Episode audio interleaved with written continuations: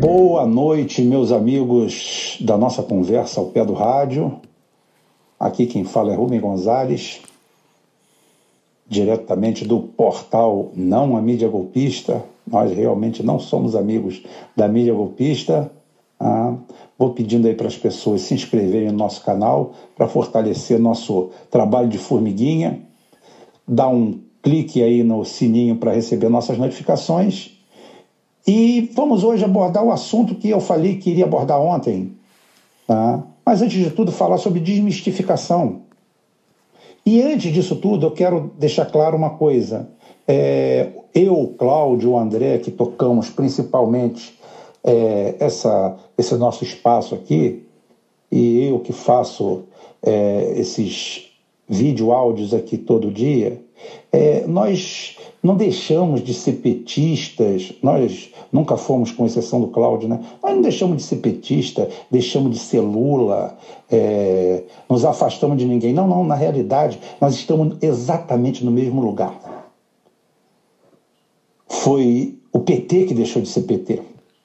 Foi o Lula que deixou de ser Lula. Foram esses dirigentes que deixaram a centro-esquerda, abandonaram ela. Nós continuamos exatamente no mesmo lugar. O Ciro é que se aproximou mais da gente. Ele já era do nosso campo ideológico, mas ele se aproximou mais da gente. E hoje, pragmaticamente, pragmaticamente, nosso grupo se declarou, vamos dizer assim, nacionalista. Nós temos uma visão nacionalista de tudo isso aí. Se o cara votava no Bolsonaro e está vendo a proposta do Ciro, vem pra gente. Não tem problema nenhum, não. A pessoa sendo de boa índole, tendo uma visão nacionalista da coisa, tendo um compromisso com o ser humano, com o social, eu não quero saber se ele se, de, se ele se declara de direita, de centro-direita, de esquerda, de nada disso, não os nossos ideais, os nossos ideais continuam sendo socialistas, mas nacionalismo antes de tudo. Até porque essa esquerda que está aí, essa New Left, que eu chamo de esquerda namastê, isso daí não representa nada nem ninguém. São pessoas que se dizem de esquerda por modismo. São pessoas que vivem dentro de bolhas identitárias, que vivem atrás da identidade do seu grupo. Eles perderam todo o contato com qualquer coisa. Se você falar para ele é, de política externa, de geopolítica, ele chega para você e fala teu cu. É, teu cu, dane-se. Ele não está preocupado com isso, não. Ele não está preocupado com a escola. Ele não está preocupado com a comida de quem está passando fome. Ele não está preocupado com o desemprego. Ele está preocupado com a tribo Kaiowá, da, do Quinto dos Infernos. Ele está preocupado com o que a Cátia Abreu falou dez anos atrás é, sobre os índios. Como se as pessoas não mudassem. Ou como se não houvesse amparo também para essa, essas minorias. O que eu quero dizer, antes de tudo, é que é o seguinte: se você acha que está ruim para o índio hoje, com o Ciro Gomes candidato a presidente, e a Kátia Abreu de vice, pode ter certeza que se eles perderem, se a direita ganhar, vai ficar muito pior para os índios. Então é o que eu sempre falo. A gente corre atrás de posições macro. A gente corre atrás de posicionamentos de grandeza. A gente não fulaniza coisa. Ah, eu não posso fulanizar, são 207 milhões ou 208, não sei qual é a estatística, de brasileiros, mas vamos botar um, um número arredondado de 210 milhões tá? de brasileiros. Então eu tenho que pensar nesse grupo, esse heterodoxo grupo, esse grupo heterogêneo que está aí. Então é o seguinte: eu tenho que me firmar as grandezas: educação, saúde, saneamento básico, transporte, segurança, emprego, renda. Isso aparece o resto. Quando eu tenho isso, quando eu tenho esses pilares, você vai defender o índio, você vai defender o gay, você vai defender a mulher oprimida, você vai defender o sem terra, você vai defender todo mundo. Porque você criou uma base igualitária para a sociedade. Então, de antemão, eu quero deixar bem claro isso aí. Lamentavelmente, esse grupo do PT, do Lula, se aliou ao rentismo, ao que há de pior nesse país, única e exclusivamente por um projeto de poder e de se livrar desse problema todo que ele arrumou com a própria direita aí, com os seus ex-amigos, seus ex-parceiros. Quem deu golpe no PT foram os amigos deles, foram quem eles levaram para dentro do governo. E eu apoiei, eu votei, nós votamos, nós estivemos ali do lado. Nós corroboramos essas, essas ações. Então, agora, o que, que aconteceu? No momento em que só o Ciro Gomes foi a voz que se levantou contra tudo isso, o traidor é o, é o, é o Ciro Gomes, a Cátia Abreu que meteu a cara, que botou a cara. É o que eu falo. Enquanto a Cátia Abreu jogou um copo de vinho na cara do José Serra e chamou ele de canalha e golpista, o Chico Alencar do PSTU, da, da fina flor da esquerda namastê carioca, beijou a mão do Aécio Neves. É isso que é esquerda? É isso que eu quero? Não. Então, trato a bola, trato a bola o que eu prometi ontem. É, não estou aqui querendo diminuir ninguém. Seria interessante o Lula apoiar o Ciro e a gente fazer uma dicotomia o que é esquerda progressista, o que é direita ou neoliberalismo selvagem? Seria, mas não foi. Então vamos falar.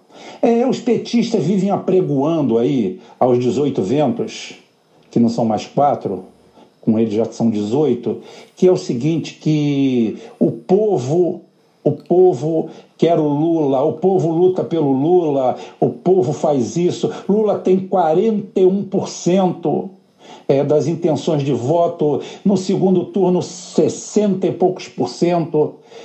Aí eu me pergunto, gente, isso é uma catarse coletiva? Isso é uma avalanche? Isso daí é um tsunami de gente? Aí eu pergunto para vocês, cadê essa gente? O André é mais crítico do que eu, eu acho que eu sou mais sonhador do que ele. Ah, o André Rezende virou para mim e falou assim: Rubem, eu tenho um consultório sou fisioterapeuta, tenho consultório, sou acupunturista, eu tenho um cadastro de mais de 3 mil clientes e eu não vejo ninguém clamar pelo Lula. Ele falou: eu tenho cliente ferrado, eu tenho cliente com mais dinheiro, eu tenho cliente que eu trato de graça, eu tenho cliente que tem dinheiro pra cacete. E é o seguinte: eu não vejo ninguém clamando pelo Lula, nem dizer que vota no Lula.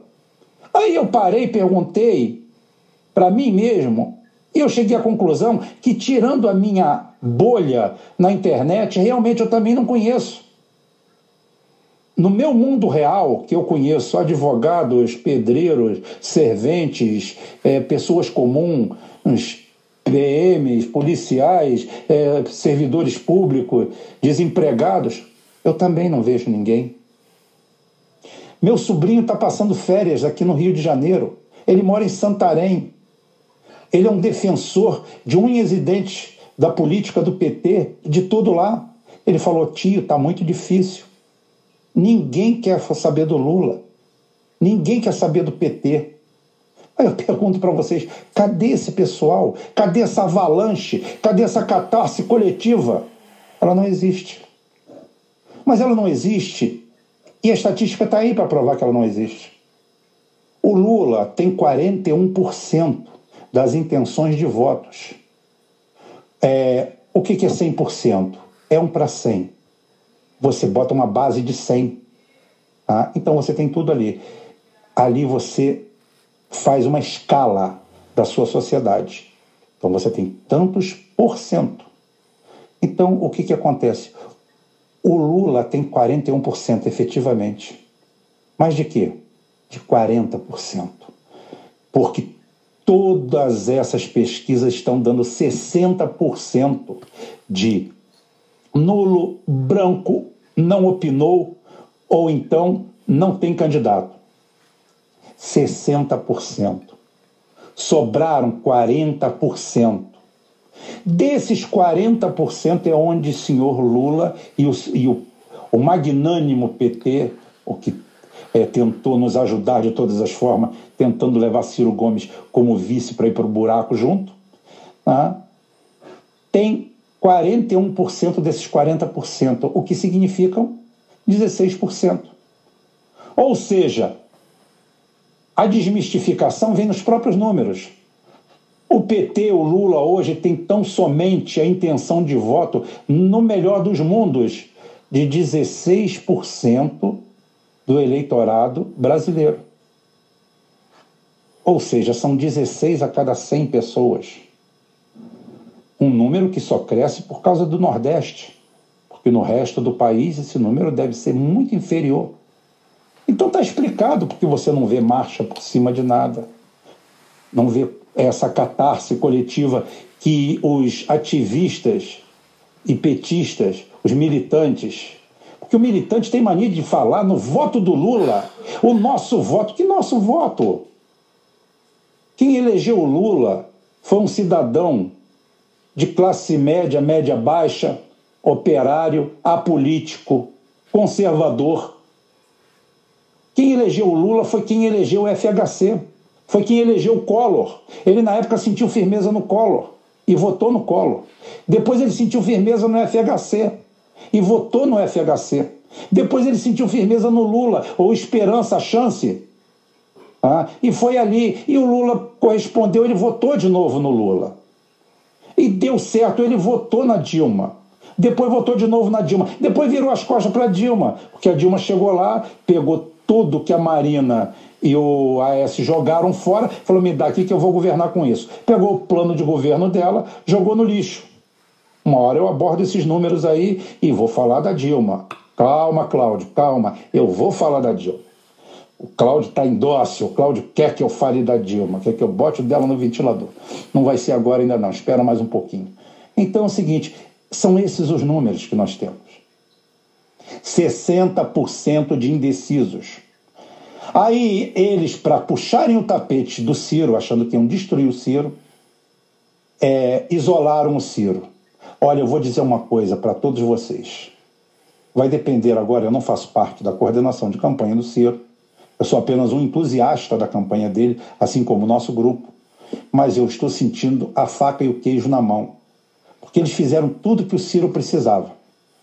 Se mostrar que não é de esquerda nem de direita, que não está ligado a nenhum grupo, está com a chapa puro sangue do PDT, chapa limpa e libada de conduta, de trato da coisa pública, Hoje nós temos uma dupla de candidatos que é aquilo que o eleitorado quer, que está cansado do resto.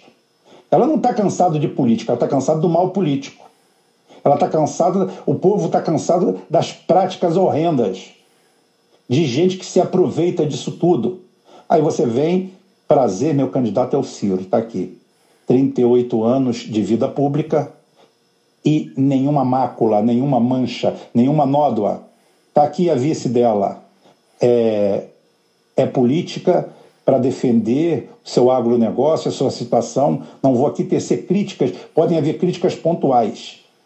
Mas no conjunto da obra, a Cátia Abreu é uma puta de uma mulher. Não é uma mulher puta, não, tá, gente? É uma puta de uma mulher. Valente, boa de briga, honrada, séria, Poucos acharam que ela iria ficar ao lado do PT, é ao lado da Dilma, e ficou ali até o final.